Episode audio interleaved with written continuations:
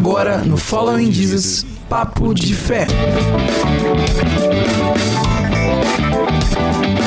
Voltando aqui pra vocês, nós estamos aqui, nós estamos aqui, nós estamos aqui na Rádio Trombetas, isso aí, Ibis de Vila Velha, Espírito Santo Brasil pro mundo, com ela, nossa querida amiga. Mi- Agora, eu vou abrir um, um parênteses aqui pra vocês que estão escutando no Spotify.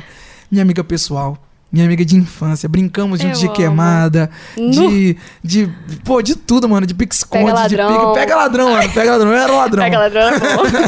E ela era a menina que tinha que pegar. Mas é isso, minha amiga Duda tá aqui pra falar sobre oratória. E olha só, antes dela ter a palavra, gostaria até de falar pra vocês que assim, é... toma aí, Neitão, o seu, cadê o seu? Faz o seu.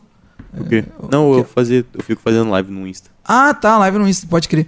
É, voltando, é, é, eu tava pensando em alguém já pra falar sobre como falar bem e etc. E um dia eu tava vendo no Instagram assim, eu tinha esquecido, né, que a Duda, ela Obrigada, fala obrigada. sobre oratória, ela, ela- perdão, Duda, perdão. Ela, ela tem esse domínio sobre esse assunto e quando eu vi, eu falei, meu Deus, é a hora. Eu perguntei se ela tava crente, não perguntei se eu, perguntei, irmão, você tá crente mesmo? Aí ela, tô, tô, nome tô de firme. Jesus, nome de Jesus. Aí eu, não, glória a Deus, terra. Eu sabia que ela tava na Bíblia, mas vai saber, né? Vai saber. Eu já chamei gente aqui que eu achei que tava crente, a pessoa falou comigo, mano, não tô bem é, com Deus. Aí eu falei, meu Deus, então quando você ficar, você me fala. Sério, já aconteceu. Já aconteceu várias vezes. Não, Não, é mas uma. normal, acontece, né, assim. E é fase. isso. Ninguém é 100% o tempo todo. É. Ninguém sempre sabe. Acontece. E pra você que tá ouvindo a gente, quem tá falando é o Daniel Donadoni, temos também o Natanzinho Natan, tô França aqui. e agora o Dula Raiz com a palavra. Então fica com a gente, assunto oratória e é isso. Duda La Raiz, fica à vontade. Me apresentar? Pode se apresentar, Vai falar sim. de qual igreja que você é, o que, que você faz da vida atualmente. Fica à vontade, o que você quiser nos limites Beleza. também, se tem namorado ou não, né? É bom falar. Vou falar, vou falar. Ele tá assistindo até, eu acho. Ele tava, não sei se É isso. persistiu aí. Mas vamos lá então, boa noite, galera. Meu nome é Maria Eduarda, como a Dona Dani já falou. Duda Larrais, para os mais íntimos, os todos do Instagram. Eu. Só. Não, Duda Larrais é o que o pessoal me conhece, me chama. E acabou virando minha marca pessoal, assim. Ninguém me chama de Maria Eduarda Larrais. Quando me chama, eu acho que tá brigando. Então é Duda mesmo. Eu tenho 20 anos, faço faculdade de Direito hoje. Bom. Tô no sétimo período, vou pro Bom. oitavo em nome de Jesus. Amém. Se Deus se permitir. Eu tô no sétimo, galera. Já tô fazendo o projeto TCC aí, então a vida tá uma loucura no momento. Mas Deus, Deus ajuda, né? Então, faço direito e estudo oratória há seis anos. Eu comecei a estudar oratória no ensino médio ainda, por ver essa necessidade mesmo, assim, né? O, a- o medo de falar em público é, um do- é considerado hoje por pesquisas maior do que o medo da morte. Então, mesmo nessa pandemia, saiu uma pesquisa nessa pandemia aí, que na pandemia que tava todo mundo perto da morte, né? Todo mundo vendo a morte todo dia. E ainda assim as pessoas têm mais medo de falar em público do que medo da morte. Então, quando eu cheguei na faculdade, principalmente, eu percebi como as pessoas não dominam o falar em público. Aham. Né, como as pessoas- Nossa, até hoje, tipo, eu falo, cara, a pessoa chega lá na. Ah, eu não quero apresentar trabalho. Tipo, faz direito. Sétimo Não, período. direito, sete período. Ah, eu não quero. Fico, tipo, Tem como não, meu filho. filho, coisa de escola, É já tá aí. na hora já. Mas. E aí eu comecei a perceber, assim, pessoas desde o primeiro período até o décimo que não saem da faculdade sem conseguir falar, sem conseguir atender as pessoas e tal. Isso é muito complicado. E aí, pra terminar de me apresentar, então, eu faço. Além de fazer direito, sou da Igreja Batista da Glória a minha vida toda. Passei lá. Hoje sou parte da liderança do, da juventude da Igreja Batista da Glória. Graças a Deus tô firme aí. nome fui de lá na outra quarta e você não tava. Pô, não tava. Mas é o projeto de TCC, meu filho. Não É, tô dando faz, faz sentido. Eu, eu nem vou pra igreja de semana. Eu, vi- eu só vi a Bela lá, a Bela tava Pois lá. é, tava lá. Mas aí sou de lá.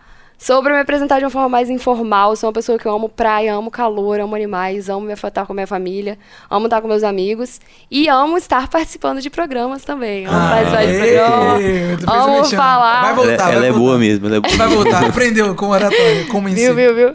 E aí a gente aprende que tem que puxar o saco, entendeu? Aí eu vou começar aqui. É, é real, mas é mesmo. É É, bom você puxar o saco das pessoas. Mas tomara que elas não Aí... não, eu gosto mesmo. Eu gosto principalmente de fazer qualquer coisa que eu esteja falando, né? Pra praticar, eu vou falar um pouco sobre isso, que praticar é praticamente a chave Uhum. pra oratória. Então, gostei muito do convite. É uma honra inenarrável estar aqui com vocês. Hoje esse é o meu primeiro podcast, que eu participo, assim, fora de, de casa, no estúdio. Foi muito pod. legal, muito legal ter sido chamado. Tô muito feliz de estar aqui. E vamos, então, partir para o assunto propriamente dito. É isso aí, ó. Só pra falar pra vocês que, é, obviamente, estão ouvindo pelo Spotify. Tá no Spotify.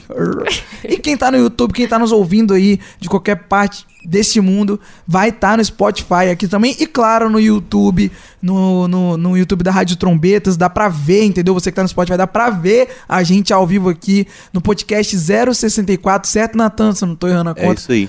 Então, pô, tá, vai, dá pra você ver a gente, assim, acompanhar. Também passa ao vivo todas as quintas-feiras, às 9h15, com temas diferenciados. Então, esse aqui de oratória, excepcional, já sei que vai ser.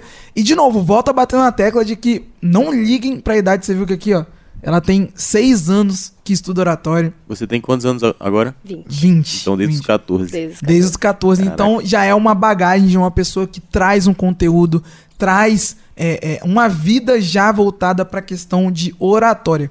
É, e, e, e, e antes né, de deixar agora fazer as perguntas, de fato, nos sigam em tudo, rede social e é nóis. Certo, é isso aí, mais que certo. Você que está nos vendo pelo Instagram ao vivo, entra no YouTube, é só digitar Rádio Trombetas ou então Follow in Jesus que já vai estar tá ao vivo lá o nosso programa. Lá você consegue ver a gente melhor, ouvir a gente melhor e comentar de uma melhor forma. É isso aí, tudo melhor. É isso aí. Então você que está ouvindo também a gente pelo aplicativo, vem, vem pro YouTube, vem pro YouTube.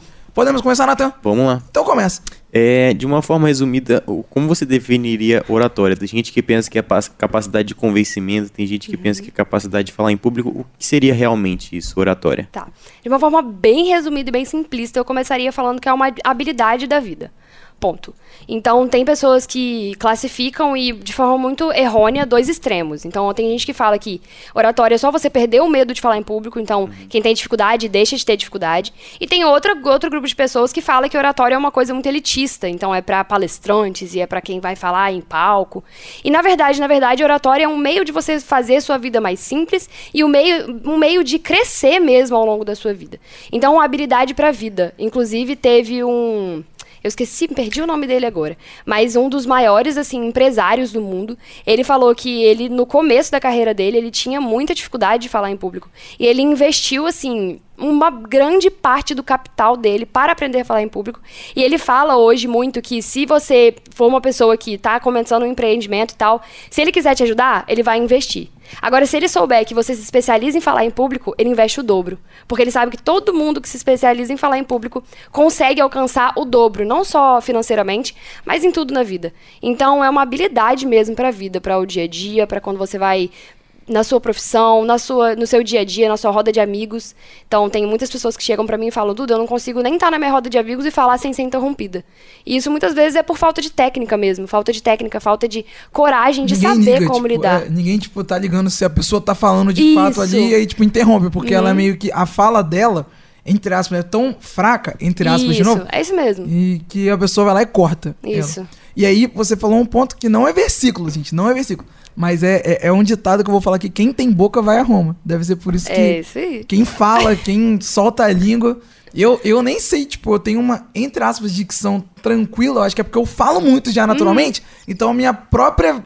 Meu próprio. Minha própria alma, meu corpo, meu espírito se ligam a deixar eu falar bem, entre aspas. Tanto ter costume falar, porque eu falo pra Sim, caramba. não, mas uma das, uma das ferramentas essenciais, assim, que eu sempre falo é a prática.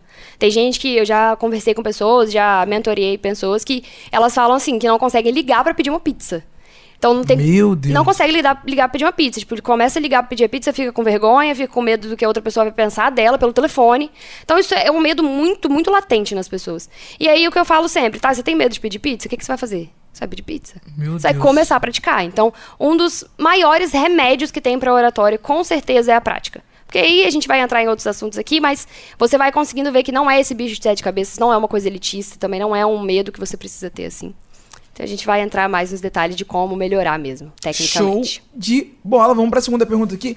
É, como a questão da oratória chegou na sua vida? Eu sei que você já falou, né, que foi uhum. com 14 anos, mas como é que chegou de fato? Como é que você começou a, tipo, pá, vou estudar? Como uhum. você se aprofundou? Qual foram os primeiros livros que você, pô, se aprofundou aí? Eu, tipo assim, querendo ou não, uma criança, criança, 14, 14 anos. anos decidir que quer aprender a falar sobre. que quer aprender mais sobre oratória, tipo assim, querendo não é algo comum. Não é algo comum. Não é algo comum mesmo. Eu queria não. saber de nada de oratória. Não, 14 anos eu queria só jogar bola e jogar videogame. eu ainda quero isso. eu também, mas. A gente faz ali no. Quando sobra tempo, a gente estuda oratória. Mas eu Isso, inclusive, é uma coisa engraçada, porque, tipo, dentro da minha casa, minha mãe, ela, se ela estiver assistindo, um beijo pra ela. Ah, inclusive. tia Angélica. um beijo pra minha família aí, pra quem estiver assistindo. Mas a minha mãe achou muito engraçado como eu, quando eu comecei a, a falar de oratória e tal, porque ela falou, Duda, eu nunca, nunca ouvi falar disso na minha vida. Então, ela é uma coisa realmente que as pessoas não param pra estudar e tem gente que nem sabe que é um campo de estudo. Então, tem gente que acha que oratória entra ali no campo da psicologia, entra no campo de não sei o quê, entra no campo do direito e tal. Mas oratória é um campo de estudo em si. Desde lá da, da Roma Antiga, desde a época, a época de Cícero, eles já estudam sobre oratória e eles já falam, né, que é um meio mesmo de você alcançar altos patamares na vida. Então, enfim. Agora, voltando, eu comecei a estudar porque eu tive contato na escola. Então, eu tive contato com, assim, no nono ano. Foi apresentado pra mim a Mini ONU. Não sei se Eu lembro falar. disso, eu lembro que você postou. Então, eu lembro que você é. postava no Instagram. Eu etc. comecei, assim, a participar na, na, na escola, foi falar... Eles fizeram, eu lembro até hoje, assim, eles fizeram uma apresentação, acho que era o segundo ano do ensino médio que estava apresentando pra gente o projeto. E aí elas começaram a falar e eu... Na hora que elas perguntaram, eu sempre gostei muito de falar, né? Mas ao mesmo tempo eu tinha uma insegurança muito grande que me- não me permitia falar em muitas vezes. E aí elas perguntaram alguma coisa e eu lembro que eu ia participar. Quando eu ia participar, eu travei. E aí outra pessoa participou no meu lugar. E a pessoa falou uma coisa que eu sabia que eu tinha como falar melhor, entre aspas, que eu tinha mais conhecimento. Mas ainda assim, eu não fui reconhecida e eu não consegui espalhar o meu conhecimento porque eu não tive coragem. E aí que eu comecei, eu falei, não, vou participar desse projeto, eu preciso começar. E aí esse projeto, assim, ele tem vários comitês em que você debate temas diversos. E aí o primeiro comitê que eu participei, eu praticamente não consegui falar nada. E tinha um menino que eu conhecia lá, então eu fiquei com vergonha de eu não ter conseguido falar. E as coisas foram acumulando, e eu fiquei meio sumida ali no comitê. Eu falei, cara, eu não quero deixar isso acontecer na minha vida. E isso é uma das coisas que, tipo, nos intimida. Por exemplo, eu vou trazer até logo, né? Não cortando esse Não, assunto que pode você tá falar. falando, mas pro lado cristão, por exemplo, é, Com certeza. eu tô na igreja, eu sei que meu pastor, meu pastor, ele é sinistro. Pastor Mário Souza, um abraço pra ele. Ele prega muito, ele sabe muito de Bíblia. Ele tem um domínio sinistro de Bíblia, pô, espetacular. Então, tipo, é, eu sei que eu vou pregar. Pô, se eu vejo que ele tá, já dá uma tremida, por quê? Porque eu fico com medo de falar alguma coisa errada. Então eu já fico Ele nervoso. julgar. É, eu- eu, Aham. fico nervoso sobre aquilo, mas na minha voz, no jeito que eu vou falar, eu posso começar até a travar por causa desse medo. De, né? Exatamente. Enfim. Não, e as pessoas travam muito, e eu comecei a travar, eu falei, cara, eu não quero viver assim.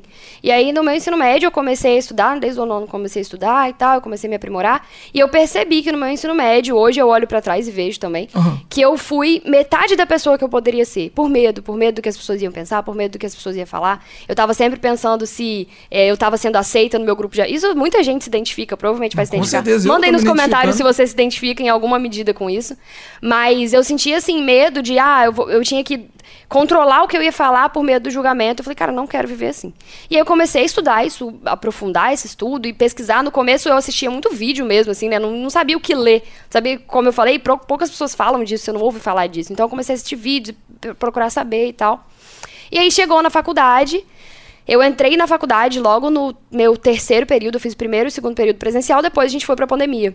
E aí na pandemia, todo mundo usando o Instagram e começando esse movimento maior de Instagram. E aí umas pessoas falaram pra mim, Duda, pelo amor de Deus, você fala muito bem em público e tal, me, me ensina, eu quero falar também. E eu perguntei no Instagram, coloquei na caixinha, falei, vocês querem que eu comece a falar aqui de, de oratória? Pô, quero, quero, quero. Um monte de gente mandando, eu tenho, tenho dificuldade nisso, tenho dificuldade naquilo. Eu falei, pô, então vou dar as caras, vou Você uma começar. doutora, então. Aí, doutora, misericórdia, ainda não. Mas eu comecei a, a, a falar disso e tal. Eu falei, pô, as pessoas querem saber, as pessoas têm dificuldade. E eu comecei a me especializar. E eu, eu já tinha feito um curso de teatro, aí eu fiz, tenho mais dois cursos de oratória hoje, um da Conquer. Eu nunca sei falar se é Conquer ou Conquer, mas é um, um instituto reconhecido. aí Não eles sabe têm- falar. Verdade, todo mundo Muito falha, bom. todo Paradoxo, mundo falha. Paradoxo. E aí eles têm um perfil no Instagram também. Depois fiz o da Tati De Angela, que é uma grande, grande palestrante também.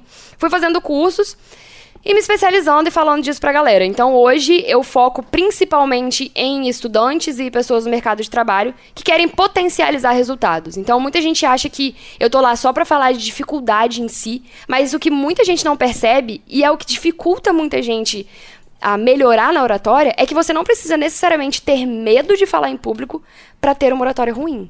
Você não precisa necessariamente ser introvertido pra ter uma oratória ruim. Tem muitas pessoas que falam muito, que têm coragem de falar, que não têm medo.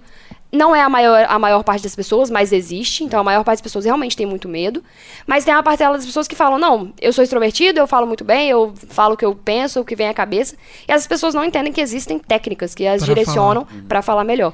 Então eu tô nesse ramo aí de potencializar mesmo a vida das pessoas, entendeu? De você ter melhores resultados e não se deixar travar como eu travei lá atrás, por causa do medo, medo do julgamento, medo de falhar. E você dá aula mesmo? Ou, tipo, tem, tem um, tipo, um cursinho que você prepara? Então, hoje eu ainda não tenho curso, em nome de Jesus farei. Mas como eu falei, voltei no projeto de TCC, que o projeto de TCC tá deixando eu fazer nada. Posso mas... faculdade, posso. Faz faculdade, montarei meu curso. Hoje eu dou mentoria, que é uma coisa que eu consigo fazer personalizado pra pessoa. Aham. Então, na mentoria eu faço com uma pessoa só, eu levo a pessoa do ponto A ao ponto B. Então, ó, você começou aqui como? Você começou com medo de falar em público, quando a gente vai trabalhar desde aí. Ou você é uma pessoa que não tem medo, já tem uma certa habilidade, mas quer melhorar. E eu começo desse ponto. Então, uma mentoria e eu tenho um e-book também à venda. Então, se alguém tiver interesse depois, me chama lá. Pô, eu tô com, excelente. tô com um pequeno probleminha no link que eu não tô conseguindo resolver. Mas me chama lá no, no, no- no direct se quiser, que a gente conversa também sobre o e-book. São essas coisas que eu ofereço. Eu hoje. lembro que na pandemia teve uma semana, um fim de semana, alguma coisa assim, que a Isabela Marreiro, sabe? É minha irmã praticamente. É, ela compartilhou no Instagram que você tava fazendo. Foi um- semana, foi é, semana. Foi uma semana inteira, que, tipo assim, que ela fez live com a galera, colocou coisa no Não, eu grupo fiquei, eu fiquei sabendo disso aí. de eu vi, na Telegram. verdade. e eu participei, se não me engano, foram dois dias só que eu consegui participar e, mano, foi, tipo assim, muito bom, realmente. Por que Ela- você não faz de novo, cara? Tô pensando. TCC, né? TCC. TCC é isso. É, Qualquer coisa. Rapidinho aqui, deixa eu só ler alguns comentários. Olha aqui, a, a Dilma Siller, ela botou assim, Dudinha linda, conheço desde criança. ah, beijo. Conhece É. mesmo?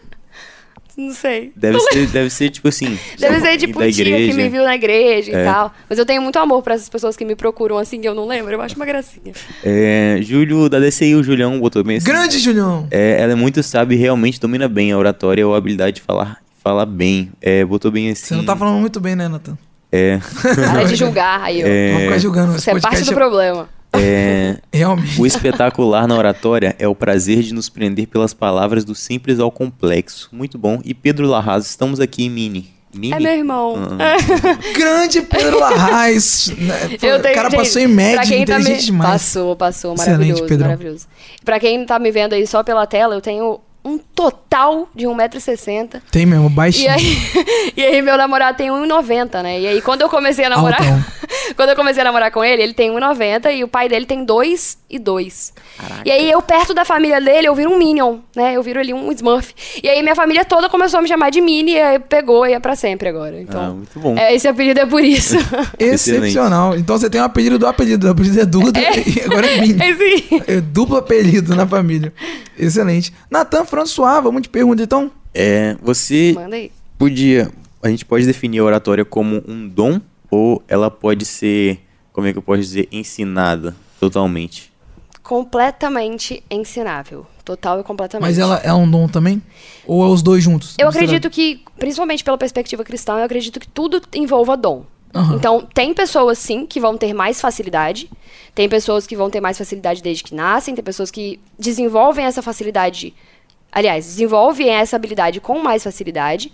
Mas é muito menos dom do que habili- é, da habilidade treinável. É um pouco ali, como tudo na vida, né? Tipo, um jogador de futebol, por Ah, exemplo. todo Tem gente mundo que nasce precisa- com mais talento e tal. Aham. Mas em- a maioria das coisas na vida, eu acredito que a- o esforço e a dedicação, elas vencem a habilidade. A- o dom natural, né, na verdade. Então, é muito mais uma habilidade, é uma coisa totalmente treinável. Eu conheço de perto pessoas que, que eu vi indo falar em público e chorando, saindo chorando. Aham. E eu conheço essas pessoas transformadas hoje, que, tipo, participam de competições de oratória, participam de competições de debate. Meu Deus. Então, assim, é muito treinável e as pessoas esquecem disso. As pessoas acham que tem que nascer. Tem uma, uma fala do Mário Sérgio Cortella, eu gosto muito dele. E tem uma fala dele que ele fala exatamente isso. Ele fala, ele fala que ele fica meio bravo, assim, quando ele tá apresentando uma palestra, alguma coisa. E aí as pessoas viram pra ele e falam: Nossa, você tem o dom da palavra. Ele fala: Caraca, eu passei a vida toda estudando, ralando. Já escrevi não sei quantos livros, já li não sei quantos livros pra pessoa me falar que é dom. Então não é Aham. dom, é uma habilidade treinável e você pode chegar lá. Quando você quiser, é só começar a treinar. Só começar a treinar. Só começar a É, treinar. Você falou um- é, um- um- uma parada aí que, tipo, o meu pastor também, né? Tu pega muito meus pastores. E agora quem falou foi o pastor Elvis. Eu tava conversando com ele uma vez é, numa casa, né? De, é, a gente tava de férias, né? Eu fui pra casa dele, né? Porque Uhum. o filho dele é muito meu amigo. E aí a gente tava lá, é, e aí trocando uma ideia, eu perguntei, pô, pastor, como é que o senhor faz pra falar tão bem lá na frente, etc? Porque eu tava começando. Eu comecei a, a, a fazer umas ministrações nas quintas-feiras, é, no culto mesmo, na hora do louvor, né? Falar entre os louvores, etc. E aí eu, né, nesse, nesse meio tempo, eu. é, eu, eu, eu perguntei isso pra ele e ele chegou pra mim e falou bem assim: Dona, é seguinte. É, falar, com o tempo, você melhora muito. É uma Sim. coisa natural, você só precisa praticar. Difícil é você ter a unção de Deus, você precisa Com manter. certeza. Com E aí, eu, o, que- o que eu, me, o que eu me, me gravei isso na minha mente foi porque ele falou: é fácil falar. E, sem mentira, quando eu comecei, eu gaguejava muito, Uhum. travava muito. Hoje em dia, tipo, eu já falo com uma facilidade, né? Não que eu Uhum. sou o cara, mas eu melhorei, entendeu? Eu progredi. Né? Não é errado falar Sim. isso, né? Humilde, tem que, ser hum- tem que ser humilde. Tem uma, uma coisa que a gente chama também, que é a. Eu esqueci o termo exatamente aqui, mas eu vou falar um termo que é o que eu uso normalmente, que é a prática ordenada. Então, tem muita gente que fala, ah, o erro leva à perfeição, a prática leva à perfeição. E isso é uma meia-verdade. Porque uma pessoa pode ficar ali cavando um buraco com uma colher de tomar sorvete o resto da vida, que ela não vai alcançar os mesmos resultados que alguém que em dois minutos vai com uma escavadeira. Então você não precisa apenas praticar, você precisa entender onde você está errando para mudar aquilo que você está errando. Se você ficar praticando, cometendo os mesmos erros todas as vezes, você não sai do lugar. Então a maioria das pessoas acham que ela vai assim falar no freestyle e tendo medo ela vai conseguir. E é óbvio que Deus ajuda, com certeza. certeza. Ele dá, como a história de Moisés, né? Moisés fala que ele tinha língua pesada. Deus falou: "Não, eu vou te dar capacidade, eu vou te dar potencial". Mas Deus também quer que a gente faça a nossa parte. Com certeza, sem dúvida. E o, o pastor Cláudio Duarte fala uma coisa muito interessante, que é o seguinte, que as, as coisas no mundo, assim, né, que a gente considera do mundo, e elas estão muito deturpadas, não porque as pessoas estão fazendo errado, não porque, nossa, o mundo jaz do maligno, mas não é por isso que as coisas estão tão deturpadas. Mas é porque pessoas que não têm princípios cristãos se capacitam e chegam a Estudam. lugares para espalhar os seus princípios. É e a nossa, a gente na comunidade cristã, eu percebo muito isso, né? Tanto em mim quanto nas pessoas que eu vejo e tal, A convivo. gente se cala. A gente não só se cala, mas a gente esquece que a gente precisa ter a excelência também para chegar aos lugares para espalhar os nossos princípios. Caramba, Natan, você vai fazer um corte disso aqui, princípios, aí você morre. Aí. Não, e aí as pessoas esquecem e aí elas querem falar: não, Deus vai me capacitar, Deus vai me capacitar. Cara, ele capacita. Mas quanto mais você se especializar, quanto mais você alcançar uma excelência, mais você consegue melhorar para passar a mensagem dele, entende? Então a excelência, ela não tá só no, no estudar a palavra, você tem que ter unção, com certeza, você tem que tá, estar com Deus. Não tem nada que substitua isso, mas também se baseia em você buscar excelência, você buscar Exatamente. melhorar. Então eu vejo várias pessoas assim que, ah, não, eu gosto muito de pregar, eu gosto muito, sei lá, de falar na EBD. Vocês têm EBD também, que é a Escola Bíblica Dominical? Com certeza. E nada substitui, né? Lá na igreja não existe nada que substitua EBD. Então a gente tem lá e tem, Exatamente. tem professores na EBD, assim, que, cara, gostam muito de dar aula no EBD, gostam muito de falar na EBD, mas não se especializam. E aí, uma aula que tinha tudo, porque a pessoa tem muito conhecimento da Bíblia, tem muita unção, a gente vê e tal, mas uma aula que tinha tudo pra ser boa, ela se torna enfadonha, ela se torna pesada, Cansativa. cansativa, porque a pessoa não se especializa.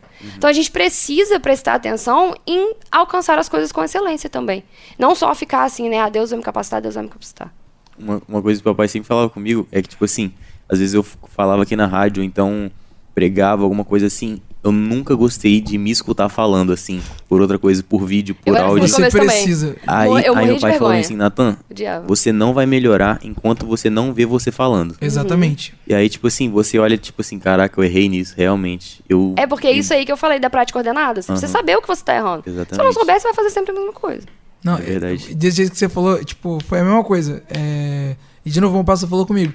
Você só vai melhorar nas suas ministrações, nas coisas que você fizer, se você ouvir tudo, se você melhorar, se você ver o que você já errou, você tem que ver você, tem que ver toda vez, você precisa rever. E ele falou que Assistir pessoas isso. grandes falando também, perceber Também. o que elas fazem, perceber o que elas não fazem. Isso tudo ajuda muito. Exatamente. Oratória tem a ver também com o gestual, porque, tipo assim, eu percebi que quando, quando eu Faço falava, gesto. falava assim na igreja, eu ficava, tipo assim, a primeira vez, né? Era a gente magrinho, assim, ficava assim, falava tudo que tinha que falar ali Uhum. e acabou. Só que, tipo assim, à medida que você vai, você vai se soltando, querendo ou não. Uhum, com certeza. Aí você gestua e fala e troca de mão com o microfone. Isso tem a ver com oratória também?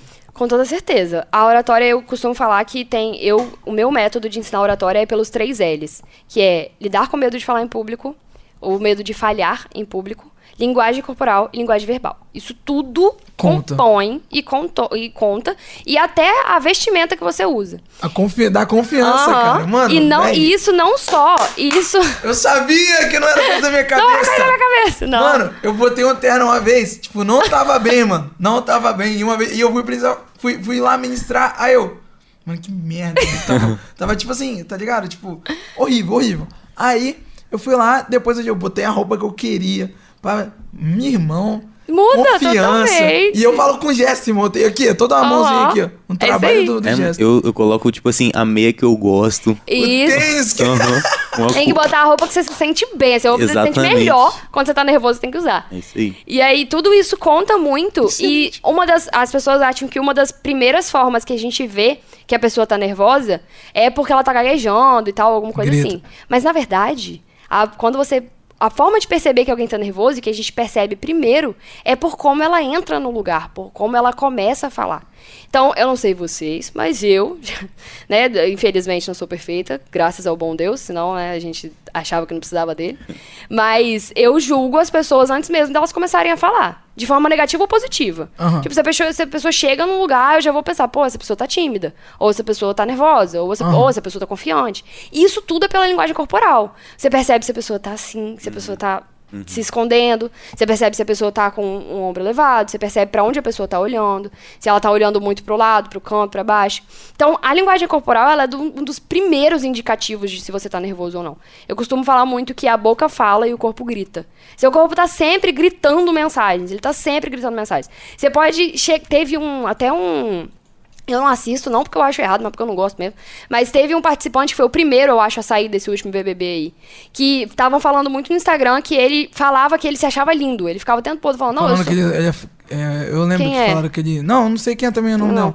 Mas falou que ele, ele falava que ele queria ser famoso toda hora. eu quero ser Isso, famoso. eu quero ser famoso, eu me acho lindo, eu sou muito bom e tal. E o que ele foi o primeiro a sair, eu vi muitas pessoas falando que Desumilde. era exata. Não, não era nem desumilde. Não era é, que tô ligado. Eu só, eu só mencionei mesmo. era que as pessoas falavam, ele tá mentindo.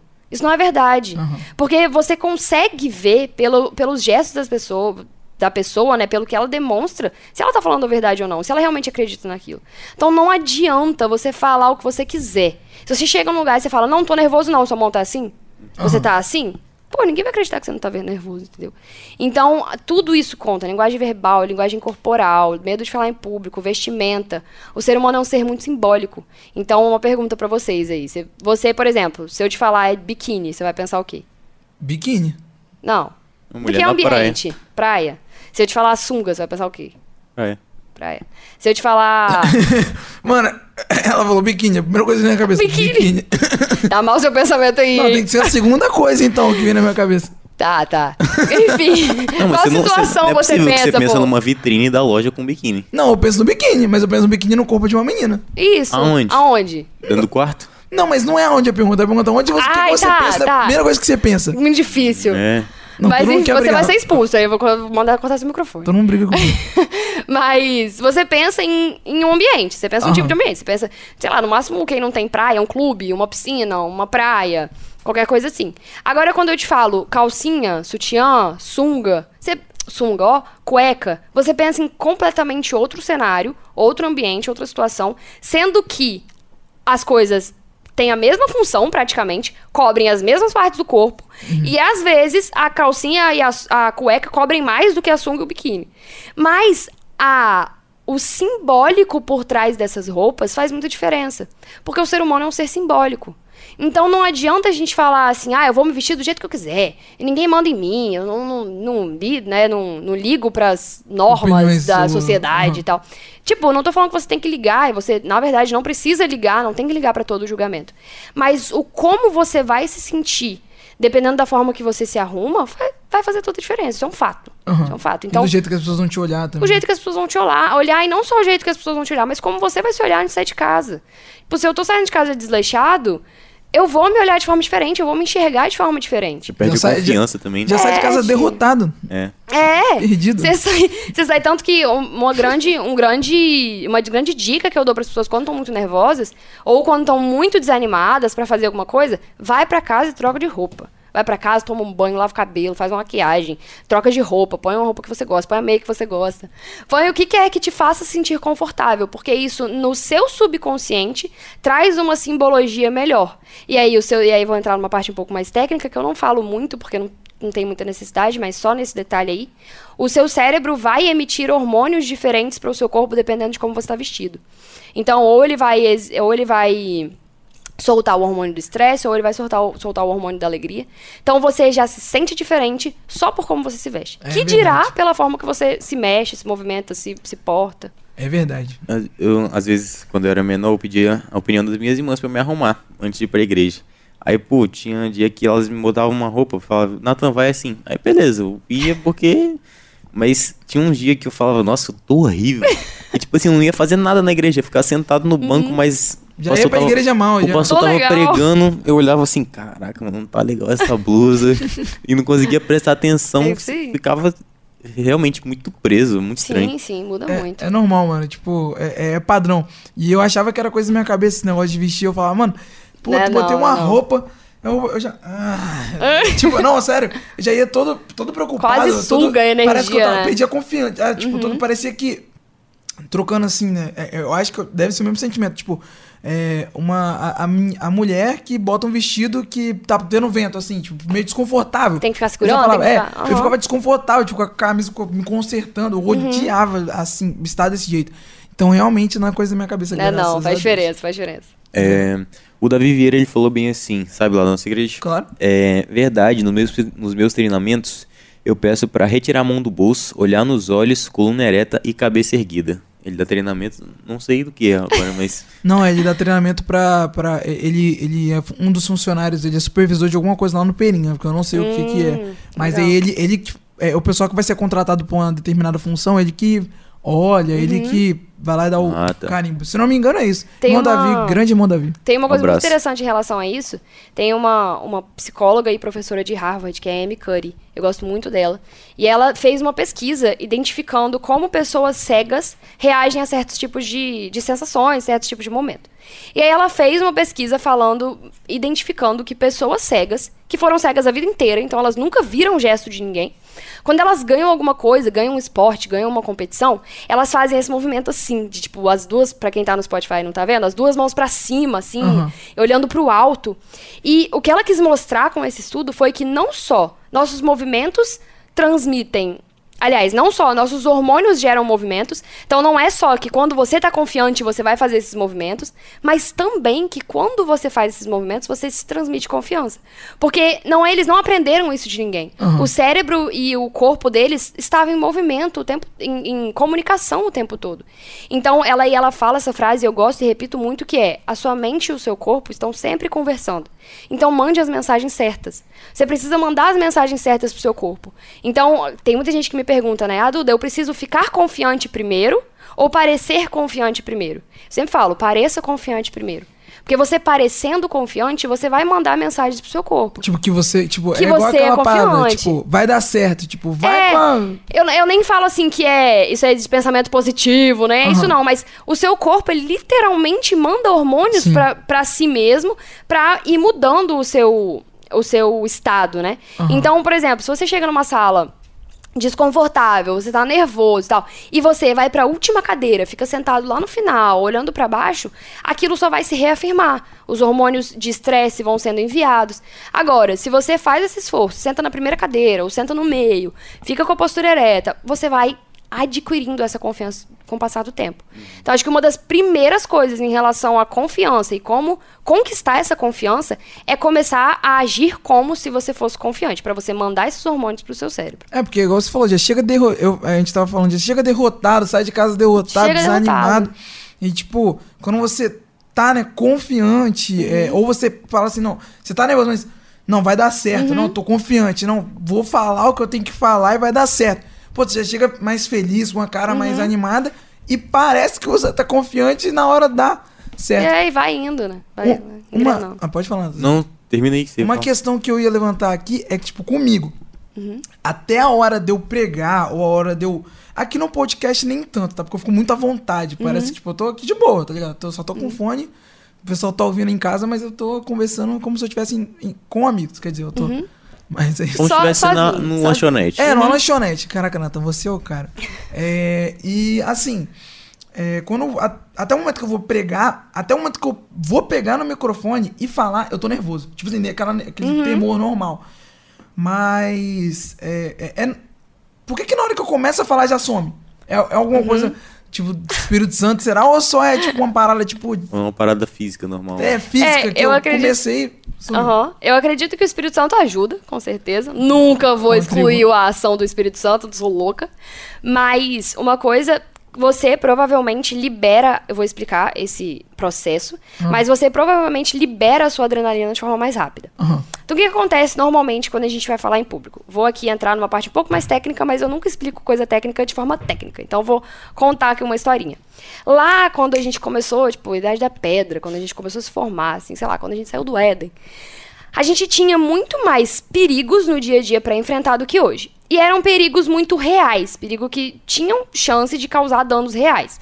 Então, por exemplo, se, sei lá, a pessoa tá saindo da caverna, tá saindo de casa na época e tal, e ela olha para um lado e tem um dia lindo, ela tá tipo vendo assim o nascer do sol, sabe aquele nascer do sol maravilhoso que você fica olhando, você ama, Nossa, você acha lindo. Eu fico feliz no sol. Se Amo, qualquer do sol, É, qualquer sol eu tô feliz. Sol eu tô feliz. E Hoje aí a pessoa. radiante. Hoje eu tava Aham. radiante. E a pessoa olha pro lado assim, ela vê esse dia lindo. E ela olha pro outro lado e ela vê um leão vindo na direção dela. Pra onde ela tem que prestar atenção? No leão? No leão? Porque senão ela vai morrer. Aham. E o nosso cérebro, ele foi formado nessa atmosfera. Ele foi formado numa atmosfera que precisa prestar atenção nos perigos para manter-se vivo, para se manter subsistindo. Então, o que, aconteceu ao longo do tempo? O nosso cérebro foi formado assim e a sociedade foi muda- mudando muito. Então agora a gente não tem mais tantos perigos reais, apesar de ter alguns, mas a gente não tem tantos perigos constantes reais. A gente tem muito mais perigos simbólicos, perigos que estão só na nossa cabeça. E o medo de falar em público é um deles. O medo de falar em público é uma invenção da nossa cabeça, é um medo da nossa cabeça que a gente cria, que vão vir julgamentos, a gente já tá pensando no julgamento que vai vir antes da gente começar a falar. Só que, frente a esses mesmos medos simbólicos, o nosso cérebro reage da mesma forma. Ele aumenta esses medos, ele foca nesses medos para que a gente consiga se defender e não morrer, teoricamente. E aí, o que, que ele faz? É um mecanismo, era um mecanismo muito bom, quando a gente tinha medos reais para enfrentar, mas hoje é uma coisa que paralisa a gente frente ao medo de falar em público, por exemplo. Ele solta muita adrenalina, muita adrenalina no sangue, muita, muita, muita, muita. E o que essa adrenalina faz? Ela faz com que o nosso sangue se concentre nos músculos inferiores. Então, pra gente se esconder, pra gente se paralisar, pra gente, lá, fingir de morto, ou pra gente lutar. E esse sangue vai todo pra cá e sai da nossa cabeça. Automaticamente, a oxigenação na nossa cabeça também diminui. E ela vai para os outros membros. E aí surge o branco, a gagueira, a tremedeira, o nervosismo. Porque o nosso cérebro está sem oxigênio, a- a- o, o suor excessivo. Então, como que a gente dispersa, né, essa adrenalina? Se tá concentrado nos nossos músculos pra gente lutar, correr e tudo mais, a gente dispersa se movimentando, expelindo em forma de energia essa adrenalina. Só que no começo da nossa fala, ou antes da gente falar, essa adrenalina tá acumulada. Então a gente tá morrendo de nervoso. Nosso cérebro não tá oxigenando, nossa, nossa parte racional do cérebro não tá funcionando bem. Então a gente tá ali nervosaço. Quando a gente começa a falar, a gente começa a efetivamente dissipar essa adrenalina em forma de energia. então é por isso que sai aquele. Então, vai saindo. Muito provavelmente vocês sempre vão ver pessoas que ficam nervosas começando a falar de um jeito e terminando a falar de outro. Então a pessoa começa, quando ela começa a falar, tá falando muito rápido, meio embolado, a dicção dá uma travada. No final ela já tá falando melhor. Tanto que os pastores, por exemplo, no apelo, eles já estão falando mais devagar. Estão falando não só por causa da intenção do momento, mas também porque a adrenalina deles dissipou. Já, tranquilo, já tranquilizou, né? Sim. É, é, eu, mano, eu parece que é imediato. Eu comecei assim, ó, o cara me deu, eu tô aqui, tá orando pra eu começar. Eu, a paz, na hora que eu falo a paz, mano, tipo, Já foi. já. Não, prometo. Aham. Mas assim também Mas é. comigo, o frio na barriga fica antes. Não é. É, Aí na hora que eu vejo antes. todo mundo assim, ó, uma galera na galeria, o pessoal ali, o instrumentista falar, tá de boa agora. Não, eu. a- Depois, e como vocês praticam muito, né? Vocês falam na igreja desde cedo e tal, falam, estão Deus. falando muito no podcast, a, a adrenalina de vocês realmente vai, vai dissipar mais rápido. Porque vocês acumulam menos medo. Então vai dissipar mais rápido. Tem até uma técnica pra gente dissipar essa adrenalina antes de começar a falar em público. Então, Quem, Fala aí, quiser, fala aí. quem quiser assistir, vai lá no Rios Meu Estraga. Mentira. Vou dar esse trabalho, não. Tem um Rios lá sobre Fala, isso também. caramba, mó pá. Trouxe aqui, Deixa você dá aí. os bisu. Vai deixar o curiosão. Não, pô, não. Tem, tem uma adrenalina. Ou, ih, uma adrenalina. Uma, uma técnica que é o seguinte: você pega as suas duas mãos. Então, pra quem não tá assistindo a gente ao vivo, eu vou explicar assim mesmo aos miúdos. Você vai pegar as suas duas mãos e vai apertar, como se tiver, fosse bater palma ou se fosse orar. Você vai apertar. Você vai apertar muito, apertar muito. Isso é uma técnica que dá pra você fazer de forma escondida. Então, você tá antes de falar, dá pra você apertar a mão aqui embaixo. Você vai apertar, apertar, apertar, apertar. Parou de apertar? Respirou fundo. Soltou. E depois você vai fazer isso aqui. Soltar a mão assim. Você vai. é, O que eu tô fazendo aqui pro pessoal do Spotify? Tô piscando a mão, assim, meio que piscando, né? Tem um Ah, jeito é. melhor de explicar. Abrindo e fechando a mão. Por quê? Porque, e você, se você estiver muito nervoso, quanto mais nervoso você tiver, mais Nossa, vezes você eu- faça. eu Fiquei com sono. Quanto mais nervoso você tiver, mais vezes você tem que fazer. Então, tá pouco nervoso? Faz umas duas, três vezes. Tá muito nervoso? Faz umas quatro, cinco. Por quê? Como eu falei, a gente tá com a adrenalina concentradaça nos braços, nas pernas. A gente pega e dissipa essa. A gente concentra essa adrenalina primeiro nas mãos. Respira fundo, oxigena o cérebro. Depois a gente dissipa essa adrenalina em forma de energia. Tudo no nosso corpo, a maioria das coisas do nosso corpo, são em forma de energia. Elas vêm e vão em forma de energia. Então a gente vai dissipar essa adrenalina em forma de energia. Quando você chega para falar em público, você tá mais tranquilo. Porque você já dissipou boa parte, se não toda, da sua adrenalina. Meu Deus, eu fiquei tranquilão aqui.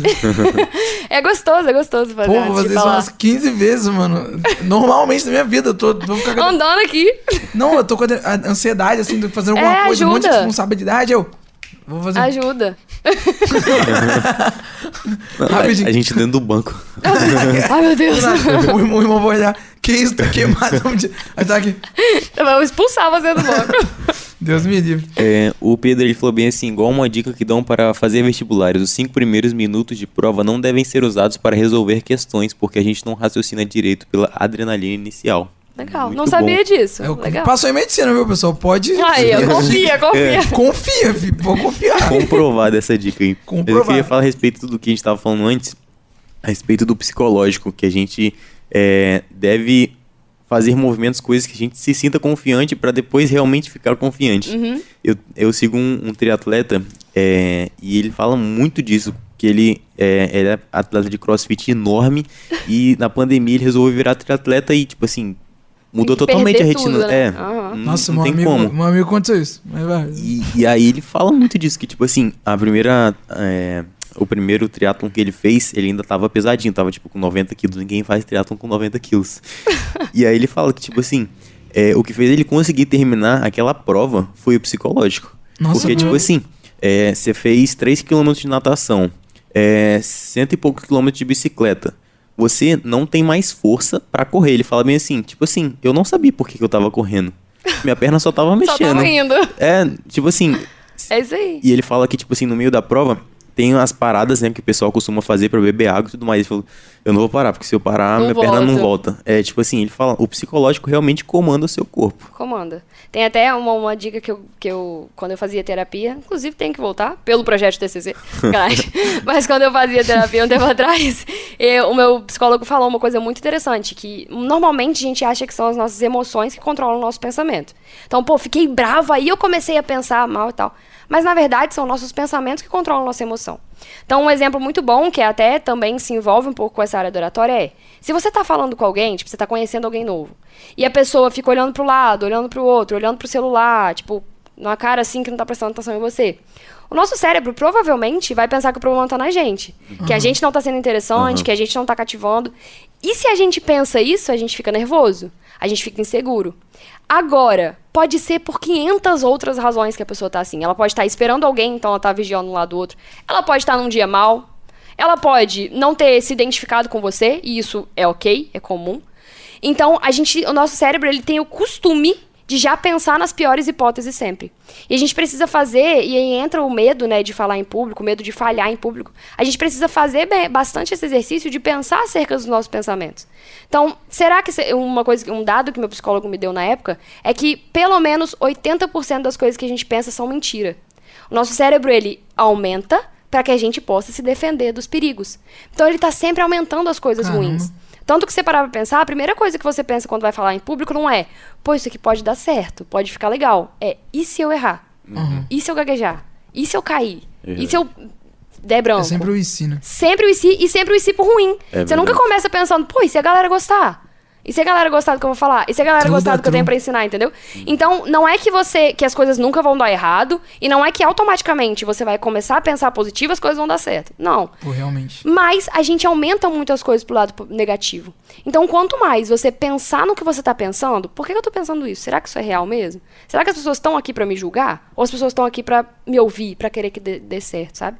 Então, a gente precisa pensar muito acerca dos nossos pensamentos pra conseguir agir nessas situações, conseguir não paralisar e conseguir começar a fazer antes de ter a, a confiança por completo. Essa Perfeito. questão aí de, de psicológico que, que, você- que o Nathan levantou, é, cara, é igual quando eu fui no. Voltando a falar do exército brasileiro, quando eu fui pro primeiro campo, pro mato. Você vai pro mato. Se eu fosse tal. pro exército, eu ia falar pra sempre do exército. Só um parêntese. Eu ia falar pra sempre, eu ia falar Não, que eu fui pro exército. Todas as pessoas falam do exército. O exército marca a vida das Hum, pessoas. com certeza. Só pra avisar. Só, só um adendo aqui, a gente tava na última corrida, uns umas três semanas atrás, ele encontrou um cara que serviu o exército que ele nunca viu na vida. Eles ficaram conversando uns 20 Criou minutos uma só, so- só do irmandade. exército. Ele...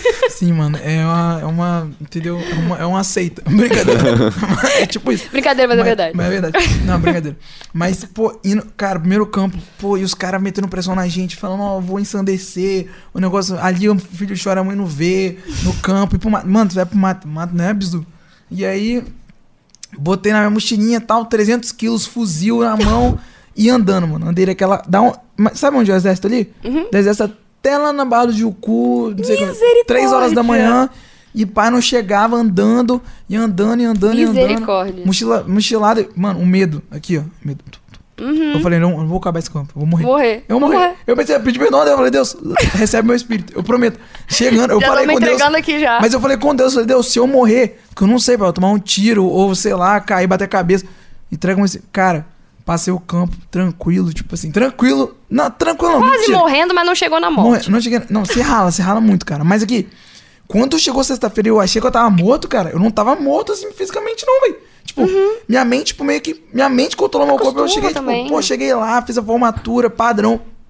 E o que que eu quero dizer com isso? Pra corroborar com a oratória. Tipo, psicológico, tipo, realmente joga a gente pra baixo. Acha que a gente. Pô, eu não fiz, eu falei, caraca. Tipo, Uhum. claro que. O meu medo tava porque os caras também falaram e minha, minha, mente, Aham. minha mente fez porque Eles foi se botam esse medo mesmo, né? Não, mas é, é puxado, não tô falando que também não é não, gente. Tipo, pelo amor de Deus, não, é o mel, vou lá, é o mel. Mano, Vou lá é dar um mel. passeio. Não mel, não, se você não tem essa carcaça preparada, Imagina, não imagina. vai. Mas assim, o, o medo tava me parecendo que eu ia morrer, eu não morri, Uhum. tá ligado? Tem até, isso é muito interessante, essa questão do não morrer, que é uma técnica que eu falo, eu crio nomes pras técnicas, né, Pra ficar mais acessível. Tem um filme, eu esqueci o nome do filme agora, mas é com o Marcos Magela. É tipo um tio mais que legal, um tio um tio mais que perfeito, alguma coisa assim. Um filme, Excelente, um filme, um filme brasileiro que ele Pesquisa fez no. Google aí, não Pesquisa se vira. Vocês se viram aí. Mas tem um filme dele que é. Ele, tipo, é um filme muito boberolzinho brasileiro, assim. Mas os filmes boberóis brasileiros eu gosto muito. E no final sempre tem uma, uma moral, assim, né? E ele, nesse filme, ele começa. Um tio quase perfeito. Ah, quase acertei. Um tio quase. Não, mas esse filme Boberó é massa, igual muito o, bom, o- muito é, bom. igual aquele de perder tudo lá, eu esqueci agora, o que o cara perde dinheiro todo. É engraçado. Até que a sorte nos separe. É, da- tipo, é, é- mas é um filme, tipo assim, que É, tá ensina? Pô, muito, tem ensina responsabilidade, muito, tá ligado? Mas enfim. E aí, esse, nesse filme, ele começa, o Marcos Magela começa, assim, como um tio muito ruim, que, tipo, não dá conta de nada da vida, e faz tudo errado, e deve um monte de gente e tal, não sei o quê. E aí, a, a irmã dele coloca ele pra cuidar dos filhos dela, precisa viajar e coloca ele pra cuidar. Ele começa como um tio muito ruim. E aí, só que tem uma coisa muito interessante que eu peguei pra trazer pra oratória, que é a técnica, é coisa que morre? Por quê? Porque tudo que os sobrinhos dele iam pedir pra ele pra fazer, ele falava, é coisa que morre? Não, tio, então faz. Não é uma forma muito boa de criar filhos, né? Tipo, combinar. Mas é uma coisa muito interessante pra oratória, pra gente entender que as Você não coisas morrer. não vão matar a gente, entendeu? Pô, o que, que vai acontecer se eu ali.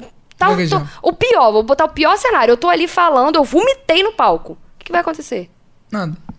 Nada. Eu vou sair dali, vou ter vomitado. No máximo vão falar de mim.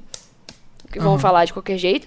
Mas nada vai acontecer, eu não vou morrer, eu não vou. E aí, pras coisas menores, vamos colocar, vamos supor que eu dei uma tropeçada no palco. Gaguejei, Não, tem esqueci. gente que acha que não vai errar uma palavra ou dá uma, tipo, acha que ficou imperfeito. Cara, não tem como você ter a sua oratória 100%. E isso é um mito muito grande da, da oratória, que é que tem que ser perfeito. É, e, é- e eu acho que é impossível. Eu nunca vi uma pessoa falar Tem como não. e, tipo, não. É, Não trocar uma falando, não- palavra. Não, trocar uma palavra. Não.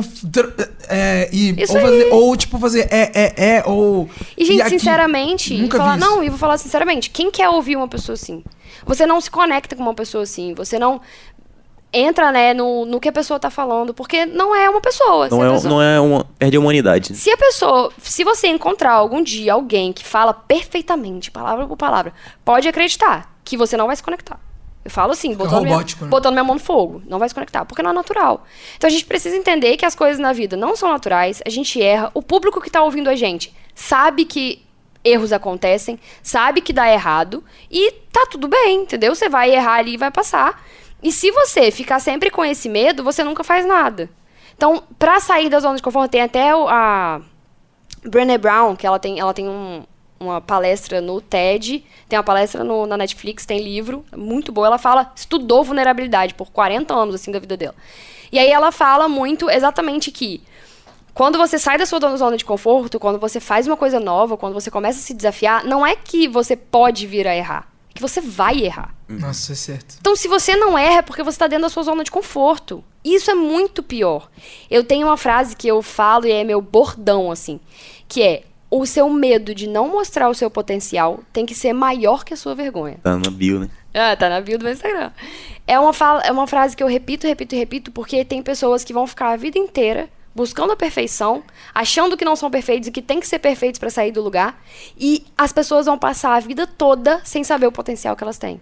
No nosso caso, levando para o lado espiritual, você pode passar uma vida toda achando que você não tem capacidade de falar de Cristo e você vai perder a oportunidade de alcançar várias vidas. Meu Deus, irmão. Então, isso é muito forte, sabe? O medo de falar É em público, ele forte. impede muita coisa. É muito forte. Então você precisa entender que a perfeição, ela não vai vir. E que se você começa querendo ser perfeito, você vai ficar no mesmo lugar. Desse Então jeito. tem que saber errar, tem que saber que não vai morrer. As pessoas vão falar se você fizer, as pessoas vão falar se você não fizer, as pessoas vão falar se você fizer errado, se você fizer perfeito também.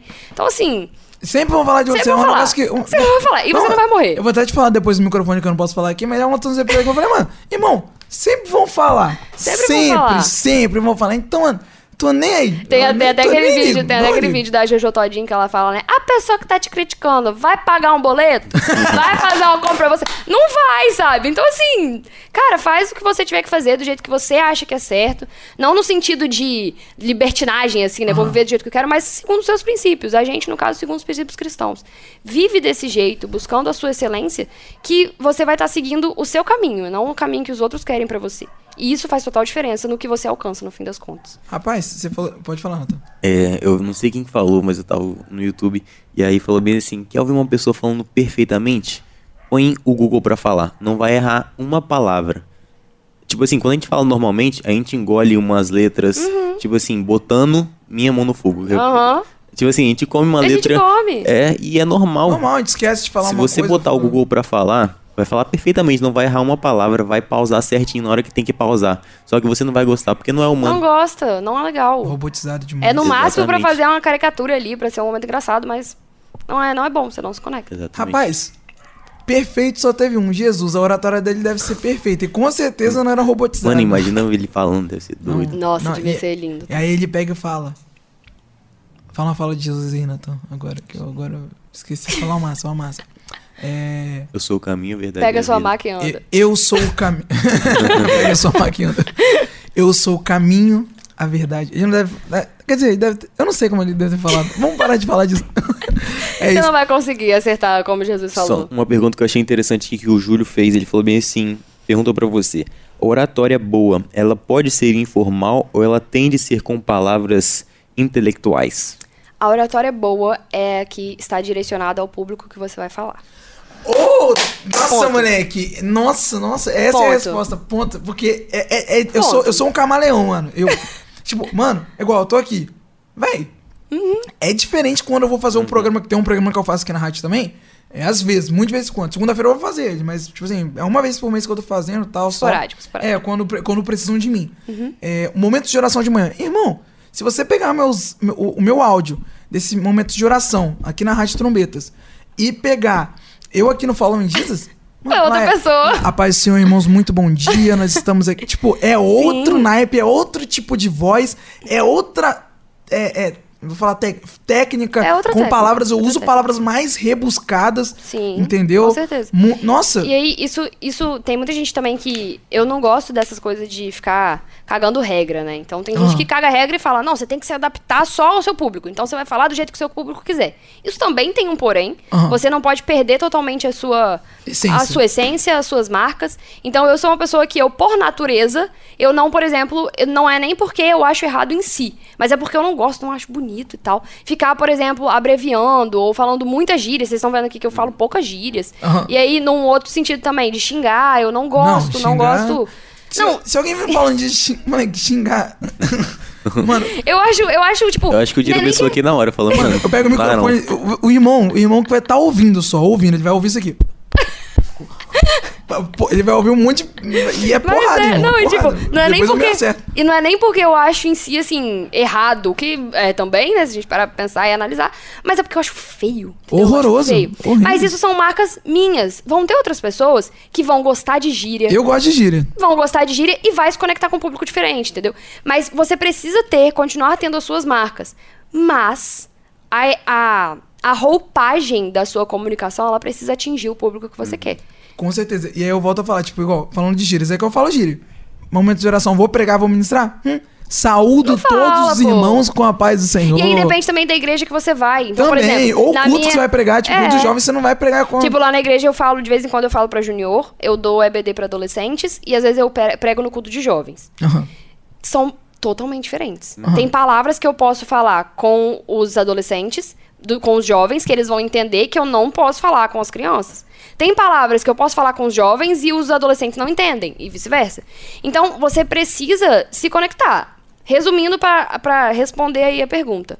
Não existe certo e errado quando você vai direcionar a sua fala. Então, você vai falar sempre de forma erudita, sempre com palavras bonitas? Não. Então, eu falei aqui uma palavra, eu acho muito assim, que foi inenarrável. Aham. Que foi só até, até pra, pra iniciar aí. Só mas meu eu não pastor vou. Mário falou essa palavra na minha vida, juro. Mas eu não vou ficar falando aqui, por mais que eu saiba palavras assim difíceis, porque não faz sentido, entendeu? Você, às vezes as pessoas tentam falar de forma erudita demais, de forma muito grande, e não alcançam ninguém. Uhum. O que, que adianta? Então, Acho que o maior exemplo que eu tenho disso é a Bíblia, quando, tipo assim, os fariseus eles falavam do jeito que tinha que falar e tal. Exatamente. Jesus ensinava por parábolas. Ninguém entendia nada. Simplicidade. Jesus e a gente falava vê. do jeito que as pessoas conseguiam entender. Se ele Aham. tinha plena capacidade de falar até mais difícil que os fariseus. Muito mais, né? Muito mais. Só que Mas é, e, as pessoas, e a gente vê que ele falava em palavra, parábolas porque ele falava pra multidões, Uhum. ele falava pra massas que tinham conhecimentos variados. Então ele, ele sabia, né, que não adianta você falar do jeito que você quer falar, do jeito que você acha bom e bonito, se as pessoas não vão entender. Exatamente. Fica um ruído ali na comunicação. Aí eu sempre, eu costumo falar muito que a comunicação, ela é uma via de mão dupla.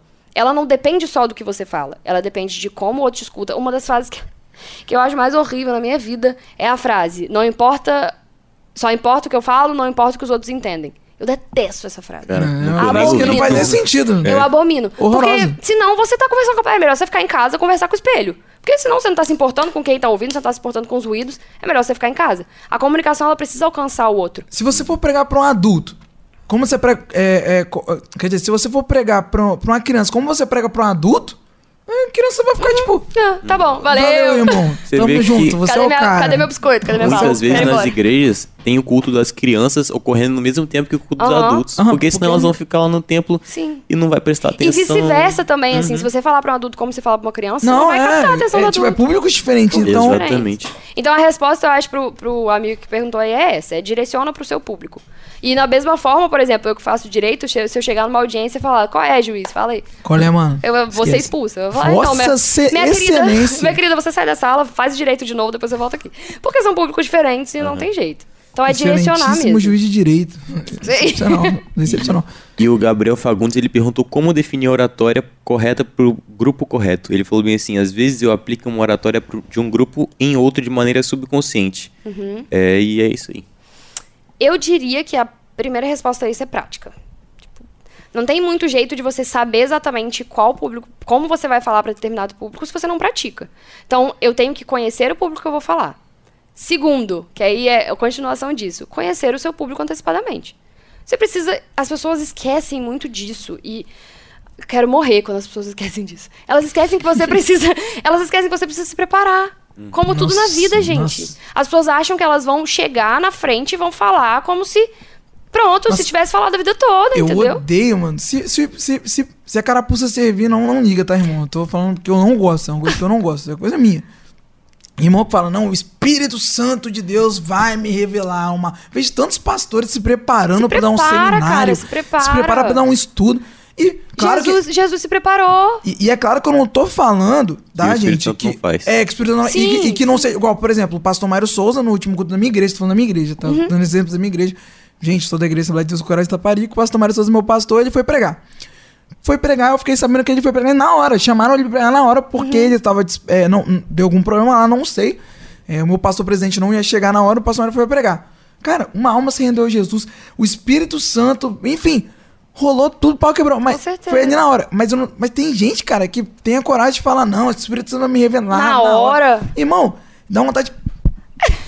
Não- quando, quando eu vou falar e alguma coisa que vou e- fazer alguma coisa, eu vou bater. Quer ferrar meu ódio, né, cara? Ah, quer quebrar, o- quebrar o microfone, né? Não foi mal, mas. Não, mas é, é isso que eu falei lá do começo, né? As pessoas esquecem que pra Cristo também vale, e principalmente pra Cristo vale a excelência. Nossa. Você precisa se preparar, entendeu? Você precisa se preparar. e aí, Perfeito, você fala. e, a- e eu acredito muito que a recessão confirma a regra. Então, a exceção de Deus ungir alguém ali no momento, de dar certo no momento, do Espírito Santo ajudar e guiar. E às vezes também eu já ouvi histórias de pessoas que prepararam, tem várias, prepararam uma palavra, Mudou. chegaram lá na hora, o Espírito Santo falou: não é isso que você tem que falar hoje, é muda. padrão. Acontece. Mas são exceções. Exceções. A regra, as pessoas se preparam, as pessoas leem, as pessoas escolhem a palavra, escolhem o que vão falar com antecedência, preparam um roteiro e tal, enfim. Aham. E você precisa se preparar, como pra tudo na vida. Então você não vai pra faculdade, pra escola, fazer uma prova, você não vai pro seu trabalho desenvolver um projeto sem se preparar antes, sem saber tecnicamente o que você tem que fazer, sem saber por, por qual caminho andar. Então, se você vai fazer uma entrevista de emprego, por exemplo, você vai sem conhecer a empresa que está fazendo a entrevista de emprego? Pô, não, dá. Você vai falar pra criança sem saber que você tá indo falar pra criança? Sem saber até de que casta social, de que né, nível social as pessoas pra quem você vai falar são. Porque isso faz diferença. Tem jeito, na comunicação faz diferença. Então você precisa conhecer antecipadamente pra quem você vai falar. Se você conhecer, se você estudar pra quem você vai falar, isso já faz assim uma diferença absurda, muda completamente o cenário. E o outro é você prestar atenção mesmo assim nas práticas. Pô, falei aqui, deu certo, deu errado, vou mudar, não. Pô, excelente, Duda. Sim. É, é- é, dessa questão do, do, do Espírito Santo, voltando a falar disso, é, do Espírito Santo de Deus, né? Mudar assim do nada, igual você falou, acontece. Uhum. Cara, e isso também acontece porque a pessoa se prepara no quesito No se Espírito. consagrar no Espírito É. Santo. E buscar mesmo, me acharei quando me buscar de todo o vosso coração.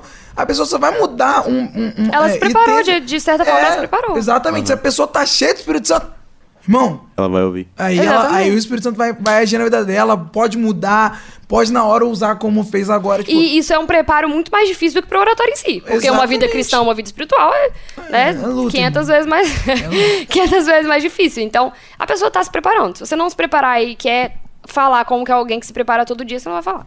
Não Isso, exatamente. O inferno se levanta, mas não adianta. Quem vence Esse é o povo de Deus. O Excelente. inferno se levanta, mas não adianta. Eu sempre Quem lembro da é o Patrícia povo Ramos de com essa- com Deus. essa Eu só é. Eu amo ela.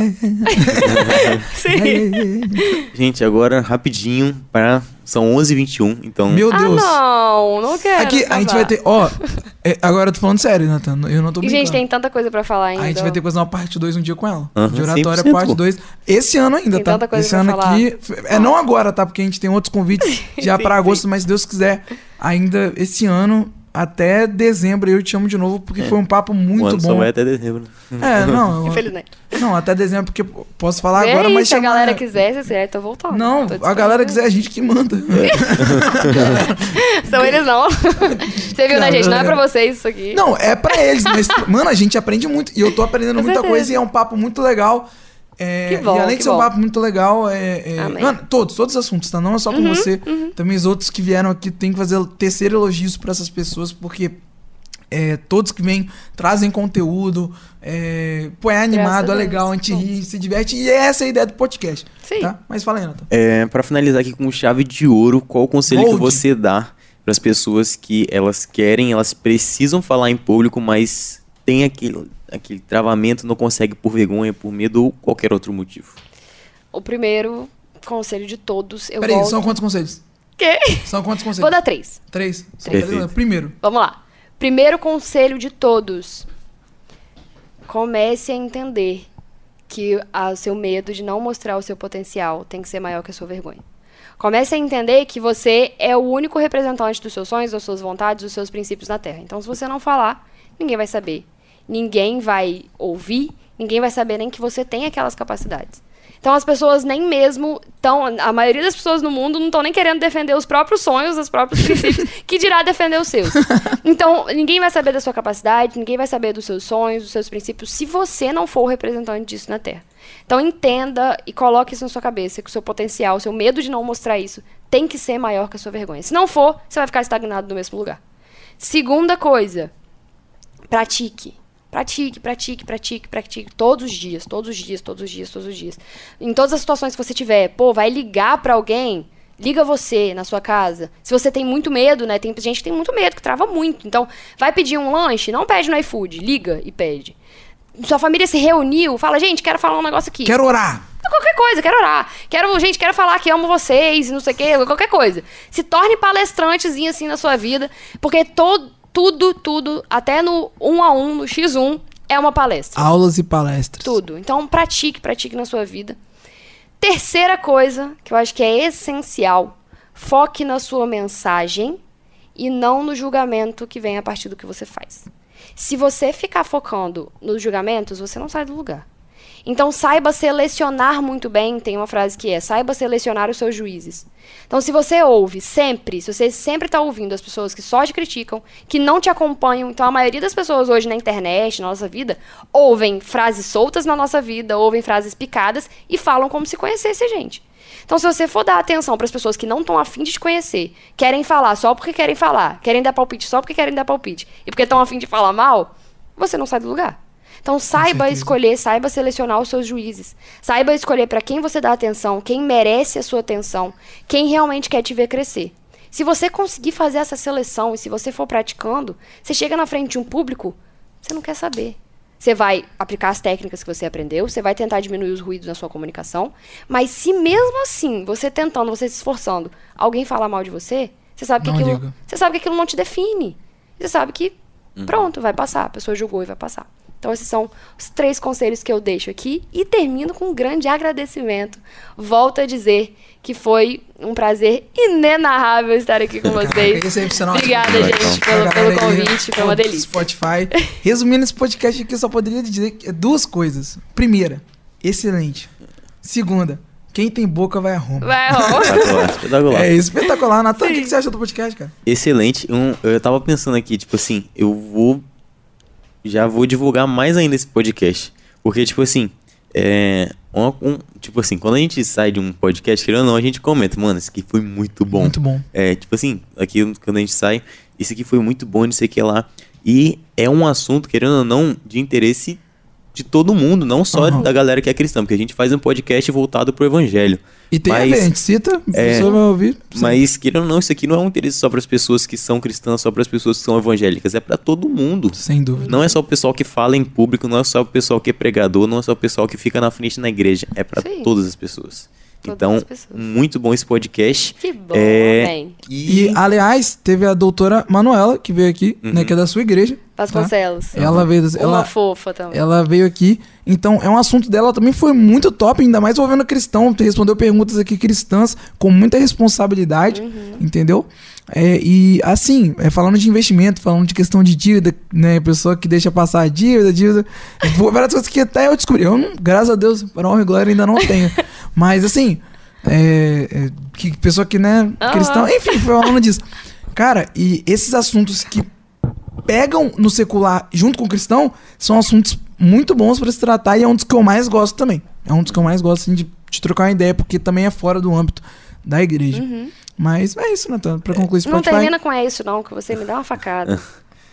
Pô, Como- perdão. Como que termina então? É, Termina com uma frase reflexiva, termina chamando a atenção, chamando pra Calma. uma ação. calma, eu, a irmã, Não fala isso, não, Uhum. que eu vou te dar um socão aqui, vai. a irmã está ansiosa. Brincadeira. É, tem mais alguma coisa pra falar em relação. Então, pessoal, é isso. Eu vou embora. Pera, pera. Essa foi Duda Larraz aqui no nosso querido podcast. Então, você que tá no Spotify, um abraço. Oi, muito obrigado por ouvir o nosso podcast. Se você gostou, nos siga em nossas redes sociais: Instagram e TikTok, arroba followingjesusrt. Se você quiser nos ver, acompanhe a gente pelo YouTube. Rádio Trombetas traço Following Jesus. Você acompanhou agora no Following Jesus Papo de Fé.